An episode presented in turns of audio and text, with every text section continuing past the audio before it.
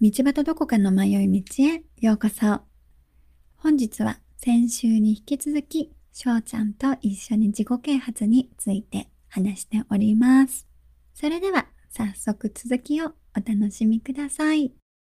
そこから先の部分を自分で努力できる人っていうのは、うんその本からに価値があると思うんですよ。ただ、その、そこから先を努力できる人って、悪徳な自己啓発セミナーの人が誘いに来ないんですよね。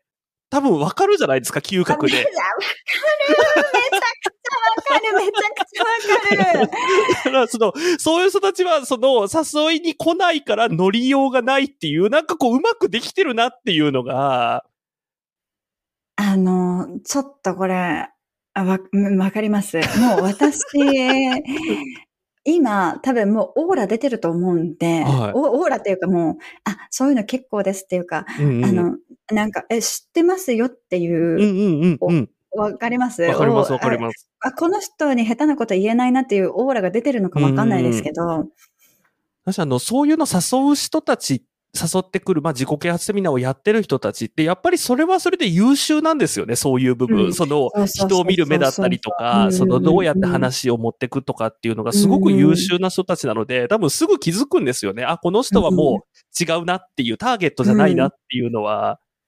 わかります。なんか、あの、私も布教活動してた時うんに、狙うは、こう自分を持ってない人なんですよね。ああのー 今の私って、ある意味自分がありすぎて、ちょっとそこがね、逆に弱点にもなってきてるので、ちょっと改善点なんですけど、あのーもちろんわかんないですよ。自分を知ってね、知ってるとか世の中知ってるなんて全くこれっぽっちも思ってませんうんうんうんうん。し、今も自分は迷いのみっていうのは分かってるんですけど、でもやっぱり、でもいろんな経験を得て、うん。うんやっぱり得たものっていうのもあるわけじゃないですか。うんうんだからそこに関しては今の、えーまあ、持ってるわけで、自分というものをあるわけあ。で。うんで、だから、でも布教してる時とかって、その、その布教活動するときは、もう自分を持って、この、自分を持ってじゃないですね。自分でもなくて、この宗教にしがみつくじゃないけど、もう、これしかないんだから、うんこれを人に伝えないと、もうお、お前は滅びるぐらいの、う あの勢いなので、あの、それをね、こう、洗脳されてるから、を持って人に伝えるわけですよね。うんでも、やっぱりこう、声をかけたときに、あ、この人は今自分の人生生きてるっていうか、仕事もあってなんとかでっていう風な人たちはもうわかるんですよ、すぐ。あ、あの、ないなっていう。でも、あの、なんかね、ティッシュとか配ってるじゃないですか。駅前で。うんあの、ティッシュを受け取る人は、あのね、聞いてくれる率高いんですよ。これは自分を持ってるとか持ってないとかじゃないかもしれないんですけど、なんていうか、こう、人から物をもらう余裕があるというか、はいはいはいはいはいはい。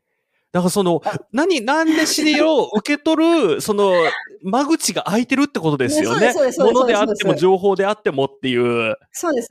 だから、あの、駅前の、今の時代、まだやってるかわかんないですけど、うん昔いたじゃないですか。はいはいはいいましたよね。あの、大勢なんかバーって人がいる中でこう配ってて、うんで、それを受け取らない人ももちろんいる。うん。うん、だから受け取る人を、あ、受け取ったって狙って行ったりもしてましたね。あ、この人だったら聞いてくれるかもとあか。すごい。やっぱりあの、別に皆さんティッシュ取っていいんですよ。そう、ティッシュネット全然取っていいんですけど、あの、でもな、何がやっぱりすごいって、道端さんのあの、どっちもやられてるっていう、その両サイドを知ってるっていう怖さをね、今改めて実感しました。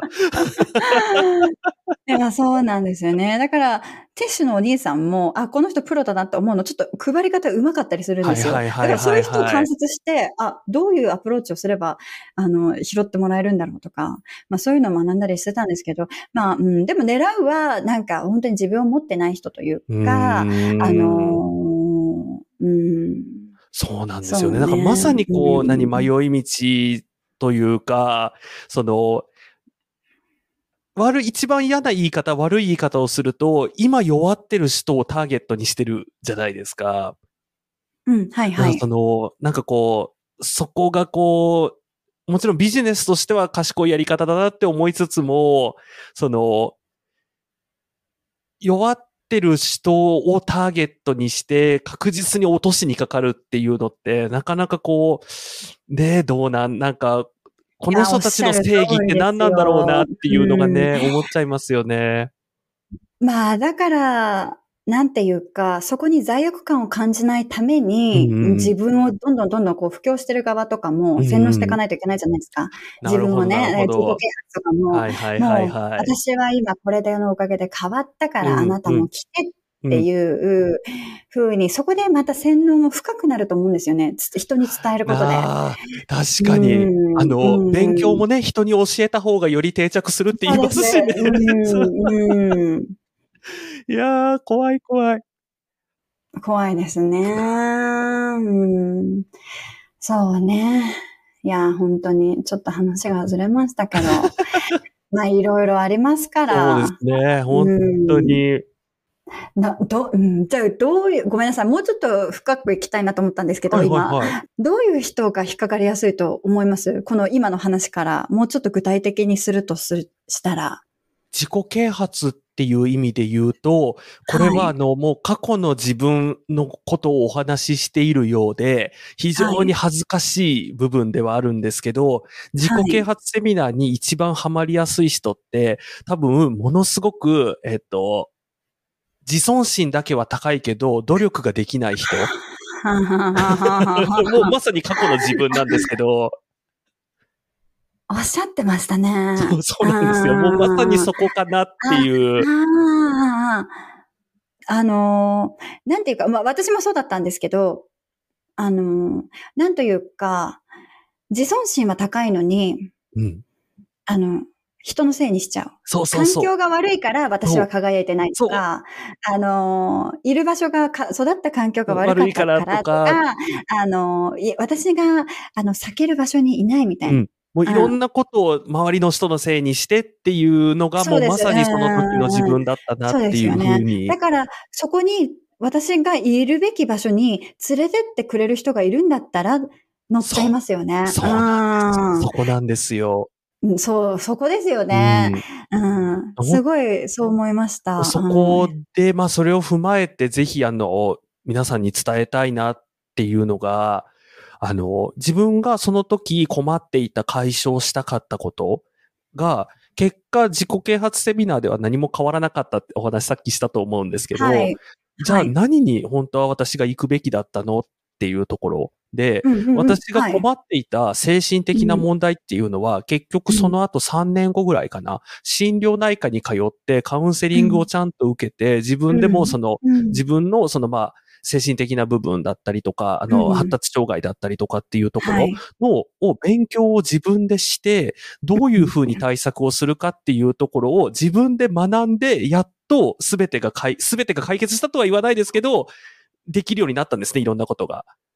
わかります。めちゃくちゃわかります。そうなんですよ。私に必要だったのは宗教でもコーチングでもなくて、自分をヒーリングすることだったって、はいはいはい後々気づ。くんですよね。もう、でも自尊心が高かったり、うんなんとか自分でしなきゃとか、うんこの人の言うこと聞いてみようとかって、うんで、一生懸命頑張って頑張って頑張ってやるんだけど、そこに問題はないんですよね。そこに自分が、あのーなんだろう、抱えるうん。問題というのは、その自己啓発とか宗教とかでは解決できなくて、うん。まあ、あの、洗脳されちゃってる時とか、洗脳されている時は楽だからうん、それで成り立ってるのでいいんですけうん。ど、こう、まあ、いろいろね、気づいちゃったりして、やめた時に、私なんでこんなにまだ、なんだろうっていう、う生きにくいんだろうというか、なんでこんな生き方しかできないんだろうって思った時に一番必要だったのは、やっぱ癒しというか、うん自分自身を、この、癒していくプロセス、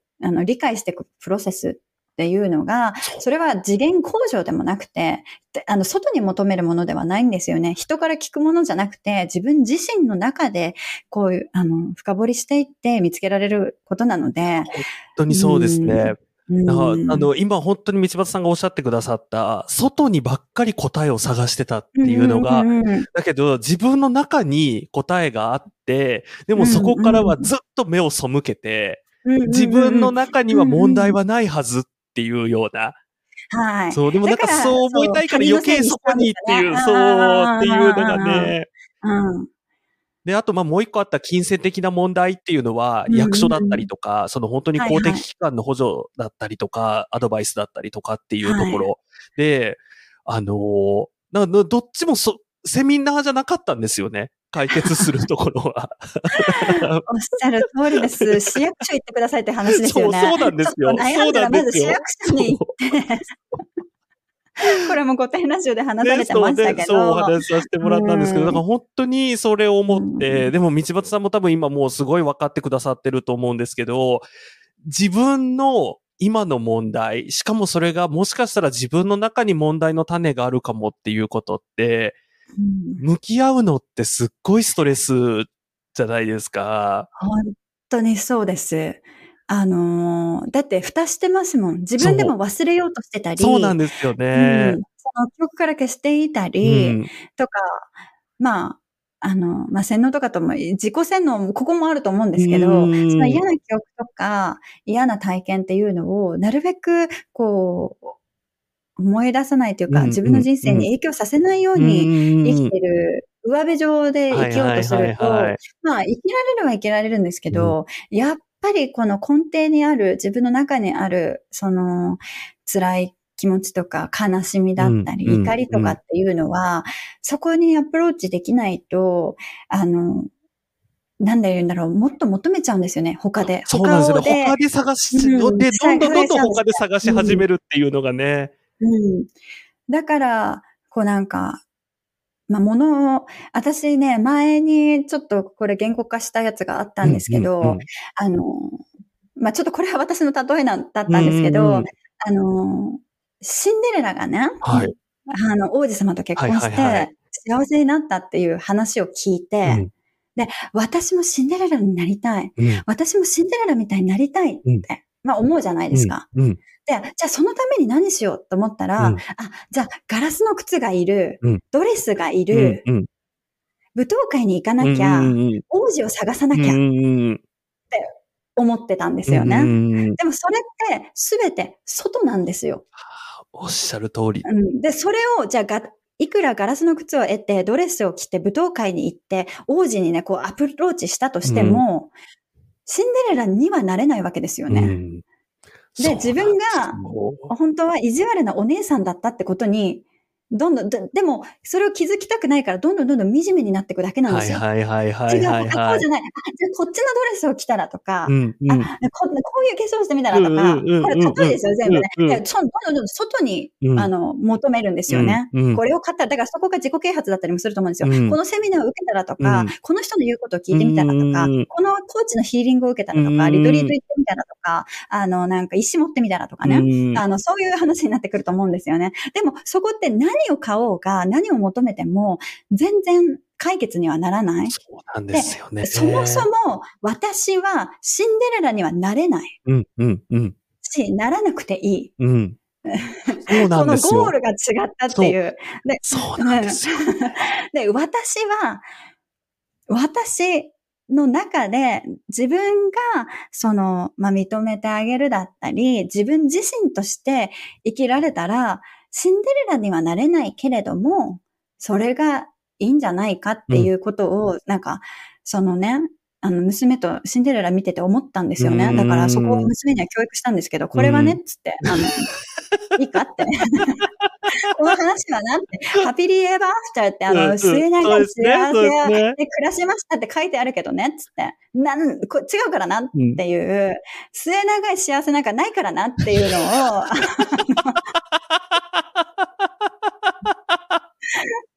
でもありますけど、うんなんていうか、こうしたら、うんこう幸せになれるっていうことはないからねっていうことを言い,、たいわけですよね。そうですねそうですねんそうそうそうそう。あそれはあなたのストーリーを作っていかないかっていう。そう、んんんあなたのストーリーで、かつ、人から与えられるものじゃないんですよね、そうです幸せって。そうです。うんうんうん自分も本当にお恥ずかしい話、多分その泥沼にはまってた20代の時って、そういう意味では王子様を探してたんだと思います。うんきっと誰かが私を救い出してくれるはずってそう、いう。はいはいはい。そうなんですよ、もうね。ねだね。なちょっとね、これあの、ちょっとじゃあ前半ということで、あの、み聞いてくださってる皆さんに、一個もう本当にね、みんなメモってくださいね。これ私が今から言う誘いの言葉を聞いたら、あの、そこからすぐに逃げるっていうので、あの、おた お伝えしますよ。皆さんメモってくださいね。ははい。い。メモの準備を。はい。いいですか皆さん？はいはい。あなたはもっと輝ける人間なのに、こんなところでくすぶっていてはもったいないよ。私たちのセミナーに来て、新しい自分になってみないかい？というような誘い方が来たら、あの皆さんすぐにその場から立ち去って逃げてください。はい。今、ポーズして、ポーズして、はい。かメモってください。メモってくださいねメモって、今、はい、メモって。これ、はい、巻き戻して。15秒巻き戻して、はい。はい。本当になんかそうやって誰かき綺麗にまとまりましたね。ありがとうございますはうんうんうん。王子様が迎えに来てくれるって信じたいとこもあるじゃないですか。そうです。あんまりにも人生が辛い。いと。でその気持ちもすごくわかるんですよね。だから、はい絶対そっちの甘い誘いに乗るんですよ。うん。だけど、そこでなんとか踏みとどまってくれる人が一人でもいたら、こうやって今私たちが配信をした意味があるかなっていうふうに思いますね。そうですね。誰も私を幸せにはしてくれないって、そうなんことですすよ。うんそうなんですよ。私が幸せにならないとはいっていうおっしゃることですよね。通りですなんか、相田光夫みたいなこと言ってますけど。はい。そういうことですね。おっしゃる通りです。はい。ありがとうごあざいますりがとうご。ざいます。そうね、自己啓発のって何ってとこからいろんな種類があったり、あの、いいところとか悪いところをお話しいただきましたけど、はい本当にその通りでしたね。皆さん覚えてますか？メモりましたか？ちゃんとね、メモっていただいて、うんはい。そうですね。あれを毎日暗唱して、ね。あの、家を出てほしいなと思いますね。家を出る前に、あの、玄関とかにね、ちょっと貼っといていただければね貼っ。といはていただけたら、はい本当にそう思いますね。では、えっ、と、今、そうですね。じゃあその自己啓発のセミナーとか行ったり、はい一生懸命それにやりました。経験しました。はい。で、ちょっと、今現在の翔ちゃんは、その自己啓発とかに対してどう感じているかっていうところをちょっと聞いていきたいんですけど、それに対しての、ちょっとこれはね、本当にご無理のないはい程度におはいはいはい。話ししていただきたいんですね。あの、私も、あの、迷い道とかでいろいろ話してるつもりですけど、話した後とかにももうなんかすごい食らったりするんですよ。やっぱいろいろ思い出しちゃったり。うんうんうんうん あの、することもあるので、本当にご無理がない程度に、ありがとうございます話ししていただきたいんですけど、あの、そうですね、トラウマとか、そのね、経験から得たトラウマとかってあったりしますか？とか、それにどう向き合えられてるかな？っていうのを、ちょっとお話できたらと思ったんですけど。あの、これ、こういうふうな問いをいただいて考えたというか、自分の中でこれ、あ、まだこれ、なん、なんていうのかな、自分の中で思う部分があるんだなってちょっとびっくりした点があって、はい。これをトラウマっていうこと自体、その自分の経験で自分が感じたことだったり、辛い思いをしたことっていうのをトラウマっていうふうに言えないっていうのが、なぜ、なぜっていうのが、その、な、なんていうのかな、うん。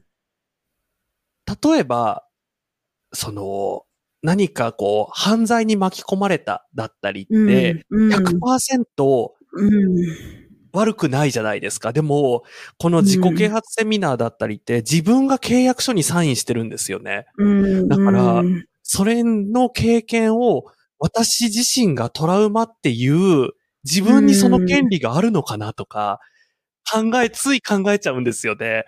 はい。でも、もしかしたらこれも、その、まだそういう意味では洗脳が解けてないのかなとか、なんかいろいろ考えるところがありますね。いやー、そうですよね。いやおっしゃってくださったように、うん。その、まあ、事件とか事故に巻き込まれた場合って、うん。あの、被害者でいればいいんですよ。私もね、これね、よくポッドキャストで言うんですけど、うん。なんかこう言ってることとかが、こう、被害者ポジションで語っってしまうと、うん楽なんですよ。あの、自分としては楽なんですよね。もうこんなことあったの、私ってこんなかわいそうな人でしょ、みたいに、で話すことって楽なんですよね。うんだから、なんかそうしたくなっちゃうんですよね、こんな。ううんすごいわかります。でも、本当はそうじゃないんだよってことを、翔ちゃんは分かってるから、そこに、こう、もやもやがあったり、どういうふうに対処していったらいいかなっていう、あのことですよね。そうなんですよ。だからこう、トラウマっていうことで話ができないっていうところが、その今自分がみ、あの、こうやって皆さんにお伝えできること、お伝えしているっていうことが、うんを自分の中でこう、なんて言ったらいいのかな、誠実にやろうとしてますっていうことの意思表明になるのかなっていうふうにもちょっと思ったりもうんしたりしてっていうところ。で、まあ、この辺は、うんまあ、綺麗に言えばっていうところなんですけど、正直思い出して、あの、ああの時、あの人と出会ってなければとか。あの時あそこにいなければとかって、本当にもう夜とかに思い出しちゃって、ものすごい後悔したりとか、でももうどうしようもないじゃないですか、それって。そうですよね。そうでも本当に、だからどうしようもないからこそ、考えて眠れなくなったりとか、うん本当に、なんでしょうね。これ最初ここ、自分の中でのメモにうん涙が出てくるって書いたんですよ。ただ、はい。うんうんうん。ちょっと違うなって思って、自分の正直、本当に自分の正直なところだと、涙じゃなくて吐き気なんですよね。めっちゃわかる。めちゃくちゃわかる。めちゃくちゃわかる。あのもう、体が拒否反応を起こしてるんですよね。あのーこれね、正直言って、すごいわかります。うんあのー、御殿ラジオで、そううんあの、インタビューさせていただいたじゃないですか。ぜひその回もね、皆さん聞いていただきたいんですけど、あの、その回で、まあ話して、うんそれが私にとって初めてだったんですよ。はいはいはいはいはい、お話しいただいたのが。そうです。ひあの人とかに、うんこの経験を赤裸々に話すっていうのうんは、あの、初めてだったんですよね。で、うーんと、そうですね。まあ、まあ、お二人がね、本当に理解し、理解というか、あの、聞いてくださって、優しく聞いてくださったから、あそこまで話せたっていうのもあるんですけど、でも、いざ、こう、終わっバジャさんから、この編集した、あうん。の、送られてきうてん、そこまでは大丈夫だったんですよ。うん。あ、大丈夫です、お願いしますっていうふうに、あの、お伝えしてたんですけど、うん。でもいざそれが、あの、御殿ラジオで、あの、ポッドキャスト配信された時、うん。あの、皆様に、あの、聞かれた時はいはいはい。に、恐ろしく、こう、とフラッシュバックじゃないけうど、ん。その自分が話してる内容を、こう、なんだろう、客観的に聞いたというか、ん。これみんなに聞いてもらってる内容を、私もそこから御殿ラジオで客観的に自分にまた返ってくるわけですよね。で、そうしたときに、これバジャさんにはメールで話したんですけど、うん。あの、本当に何も考えてなかったのに、突然にこう戻しちゃったんですよ。うんこの吐き気が襲ってきて、はいはいはいもうはいで、うわーみたいな、あ、その、自分は結構もう、なんだろう、乗り越えたっていう言い方は絶対したくないけど、でも自分の中では結構、こう、踏ん切りがついてたから、うん。お話ししたっていうのもあったのに、あ全然まだ、まだまだ、うん。あのうん、あるんだなっていうのがあって、まあでもそこから、まあ、今もですけど、うん。まあこれをね、消そうとするっていうのも違うのかなって思ってて。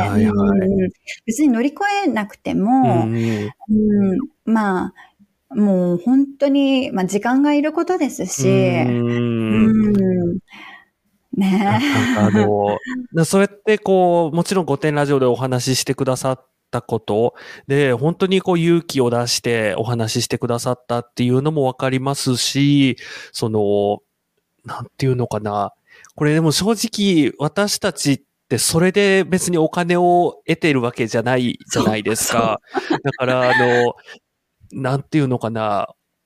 多分聞いてくださってる方、あの、うん御殿ラジオでもそうですし、迷い道でもそうですし、聞いてくださってる方がいろいろこう、それぞれに思うこと、感想だったり、はい。あの、うんで、いろいろなことがあると思うんですけど、あの、それぐらいの覚悟を持って、それでもみんなに伝えたい、同じ思いをしてほしくないっていう思いだけでこれをお伝えしてるっていうことを、ぜひ分かっていただけたら嬉しいなって思いますね。そうですね。いや、こういう、ね。うんだからこそ、まあね、うんお伝えしたいなっていうのもありますし、うん。こう経験してるから、まあね、でもこうやって話すことによって、私の、まあ、変な言い方かもしれないけど、あの、ヒーリングの一つにもなってるなと思うんですよね。ね。なんかこう、状況を整理して、うん。過去をこんなことがあったって、うん。なるべくこう被害者ではなく、事実を私の視点からお伝えしてて、これは、あの、皆さんに絶対ダメっていうことではなく、うんあの、やられてもいいけど、うん私はこういう経験しましたってことをね、まあまあ、そこが難しい。まあまあ、そこが難しい。特にもう自分の場合、その道端さんの場合、例えば宗教だったら、こう二世としてお生まれになられてっていうところじゃないですか。はい。ただ、自分のこの自己啓発セミナーって、成人した自分が自分の判断で契約をしているものっていうなので、道端さんよりもよりそれをトラウマっていう、うんいう資格がないように自分は感じてますね。いやー、いやー、いやー、でも、いやー、うん、そうですよね。そうですようね。うん、なんか、わかりますわ。ありがとうございまうす。んどうですか？私、まあ私も、その、まあライフコーチとかはその宗教を辞めた後に、こう、はいはいはいはい。はいなので、その気持ちもなんかわかるんですよね。うん。あの、うん。あなんか散々やってたのにまた私違うことやってんだじゃないけど、またそこで幻滅もするわけですよね。何にも学んでないな私みたいなところで、そこが悔しかったりもなんかするんですけど、うん。まあでもね、それも経験で、今はある意味、この経験があったから、こういう配信もできてますし、うんうん。なんか、まあ、無駄ではなかったのかなって、あの、もしか。本当にんそう思いますね。なので、こう、まあ、その時の経験、まあ、経験って言うとあれですけど、その時のことから、何を、じゃあ、そのさっきね、全然別に何も変わらなかったよっていうようなお話させてもらったんですけど、じゃあまあ、はいその中からどう、ちょっとでもね、自分が今活かせてるとこってあるかなっていうふうに改めて考えてみたときに、はい。あの、魔法ってないんだなっていうのが、おっしゃる通り。なんか自己啓発の本とかって、魔法を教えますって言ってるんですよね。そうなんですよ、そうなんですよ。あの、魔法って言葉入ってるやつもありますし、確かに確かにそう生ですねが輝く魔法のうんうんうん5つの習慣とか、うんなんうんかメソッドとか、なあんとかかんとかね。ね。あの、本当に、ファン、ね。そう。んなので、まあ、唯一学べたこととして、うんなんかこう、特に自分の場合これあるんですけど、結構カッコつけなんですよね。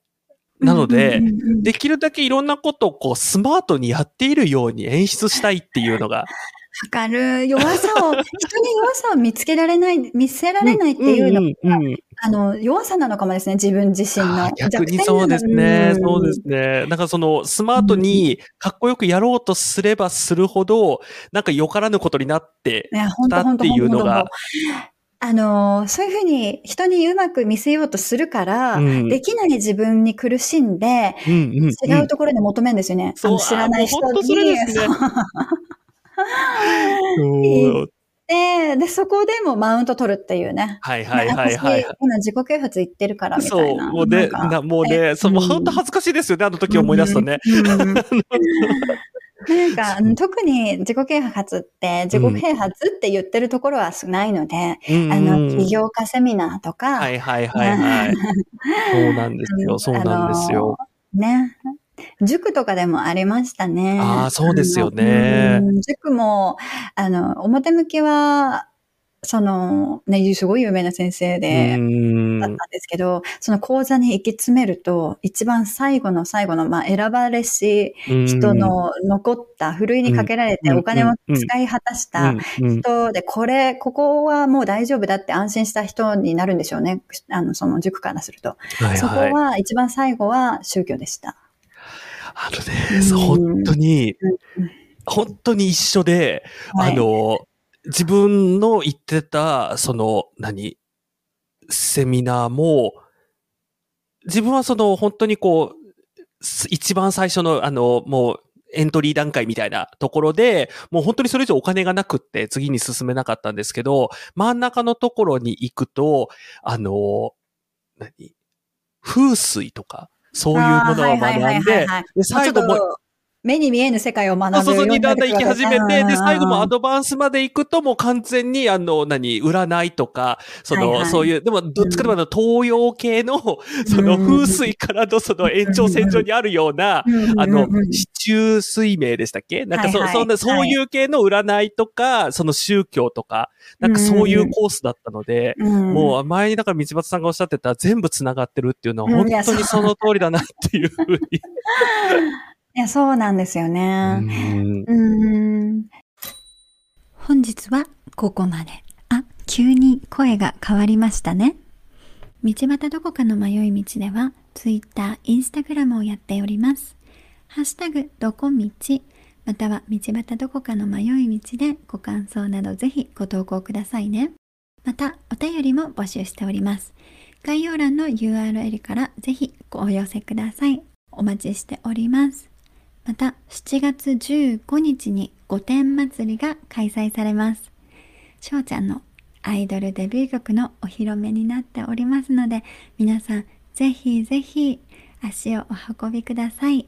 私もちょこっと出演させていただく予定ですので、ぜひよろしくお願いします。こちらのチケット情報も概要欄に載せておきますので、ぜひぜひ皆様お買い求めください。また、えっ、と、今回の配信のきっかけになりました、マイナス5点ラジオのしくじりしょうちゃん先生の自己啓発会ですね。そちらもぜひお聞きいただけたらと思います。他にもね、あの、5点ラジオの方では有料配信もやっているんですけど、全部ね、すごい普段は聞けないお二人のお話がたくさん入っていたり私もそこからたくさん学ばせていただきましたのでぜひマイナス5点ラジオの方もチェックしてみてくださいね。それではまた来週この時間にお会いいたしましょう。あ違った。金曜日ですね。金曜日にお会いいたしましょう。グッバイ